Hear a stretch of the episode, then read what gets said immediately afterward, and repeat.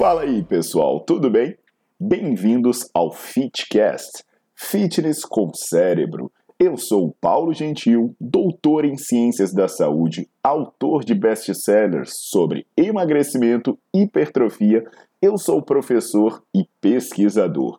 Este canal foi feito especialmente para quem gosta de cuidar do corpo, mas não descuida da inteligência.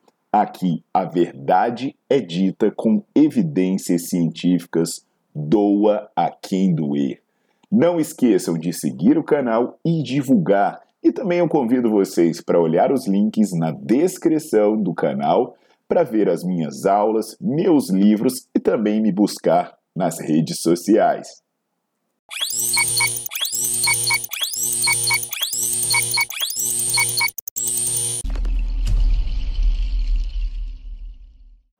Fala turma, aqui é o Paulo Gentil e hoje eu vou falar sobre um problema que incomoda muita gente, principalmente um problema que incomoda as mulheres, que são os problemas de joelho, as síndromes patelofemorais.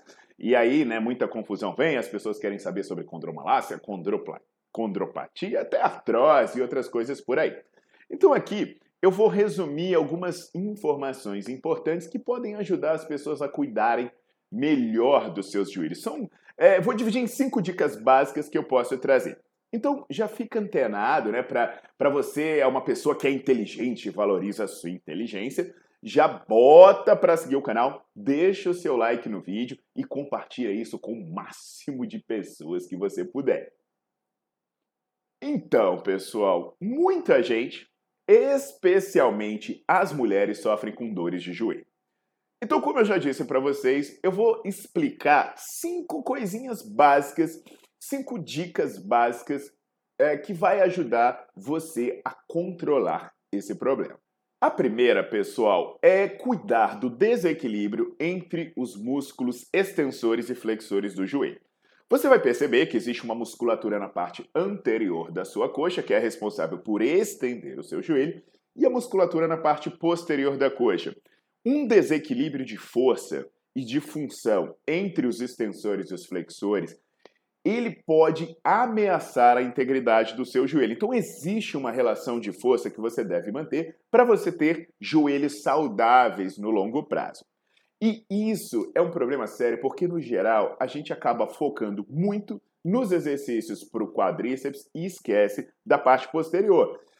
Então, às vezes, as pessoas esquecem de fazer flexão de joelho, as pessoas esquecem de fazer stiff e até mesmo as pessoas entendem errado. As pessoas, por exemplo, vão fazer um leg press com o pé para cima, um agachamento sumô, e elas acreditam que esses exercícios são para a parte posterior da coxa. Só que, na verdade, eles trabalham muito pouco a parte posterior da coxa em proporção à parte anterior. Então, você não pode esquecer de colocar exercícios específicos para a musculatura posterior de coxa no seu treino para você manter um equilíbrio entre os músculos extensores e flexores, ou, para ser mais claro, entre os músculos da parte anterior e da parte posterior da coxa. A segunda dica importantíssima é sobre o excesso de atividade. Cara, a galera fala, ah, mas tem algum problema biomecânico, jeito da passada, joelho torto, velho? Na, na real, o excesso de atividade ele é o principal problema que a gente encontra dentro do treinamento e é o que está mais associado às, síndromes patelofemorais. O que, que a gente percebe, né? Às vezes a pessoa acha que tem um exercício que é o problema, ah, o agachamento ferrou meu joelho. Aí você vai perguntar, ah, o que, que você faz? Ah, então, é esse agachamento que me ferrou, eu percebi que foi ele. Não, mas me conta tudo que você faz. Ah, é, é, eu corro todo dia, eu ando com um salto desse tamanho, eu faço jump, eu danço zumba, mega power zumba, eu pulo no, não sei aonde, eu faço não sei o que, eu faço local. Aí você olha e fala, filha, é, não tem como. Você está sobrecarregando demais a sua articulação. Então é importante as pessoas entenderem que deve-se estimar o desgaste total que tem aí. Cara, eu não estou falando que é proibido você fazer as atividades que você gosta, mas você tem que ter um pouco de parcimônia, principalmente se você já é sintomático. Então dá uma olhada. É, se você é profissional, você observa isso. Se você não é profissional, procure um profissional que saiba calcular e vai estimar a sobrecarga que essa articulação está tendo. Porque de repente é o caso de você começar a dar menos porrada e dar mais descanso para você ter um joelho saudável. Não esqueça disso. O terceiro ponto que eu sugiro vocês observarem é o abuso da cadeira extensora. Porque a cadeira extensora é um exercício que antigamente é, é era para tudo, né? Ah, nossa, eu tô com uma dor de dente. Ah, vai fazer cadeira extensora. Nossa, minha hemorroida pipocou aqui. Ah, vai fazer uma cadeira extensora. Ah, você ia no médico com um problema de joelho, com um estalo no joelho. Ah, você vai fazer cadeira extensora. Então, o que, que acontece, né? Por mais que a gente veja a cadeira extensora como um exercício simples, de fácil execução, a realidade é que ele é um exercício que tem muita tensão no ligamento cruzado anterior e um exercício feito em muito desequilíbrio, porque você não tem uma, uma coativação de posteriores adequada para estabilizar bem o seu joelho. Então, por incrível que pareça, ele é um exercício que eu evitaria. Eu preferiria os exercícios de cadeia cinética fechada, onde a sola do seu pé está apoiada, como, por exemplo, o agachamento e o leg press. Eu não estou falando que se você fizer cadeira extensora você vai ficar aleijado, eu não estou falando nada disso. Mas a cadeira extensora, principalmente nos últimos graus, quando o seu joelho está mais estendido, ela gera uma tensão muito irregular e uma sobrecarga muito grande nas suas estruturas não contráteis. Então eu recomendaria você começar a evitar abusar desse exercício e começar a dar preferência para os exercícios de cadeia cinética fechada. O quarto ponto, pessoal, é a questão da qualidade da execução.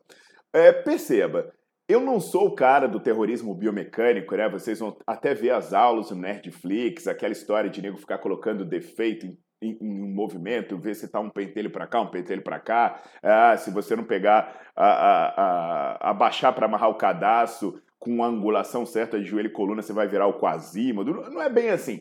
Mas existem questões na execução específica do exercício que sugerem que algum problema vai acontecer no médio a longo prazo. Por exemplo, é muito comum quando principalmente mulheres que são habituadas a usar salto alto vai fazer um leg press, vai fazer um agachamento, o calcanharzinho sai da, da plataforma. Vocês aí já viram isso, de repente vocês até passam por isso. Tá fazendo leg press, aí o calcanharzinho sai e você vai para a ponta do pé. Às vezes a pessoa no agachamento tem essa dificuldade, ela vai lá e bota um calço no calcanhar, né? O que, que acontece? Normalmente isso acontece por um problema de mobilidade, que você vai resolver ou você fazendo o treino específico de alongamento, ou se você está agachando, você colocar a barra na frente para ficar com a postura mais ereta. Ah, de repente, você vai fazer um leg press, você vai colocar o pé mais para cima para ter menos movimento na articulação do tornozelo.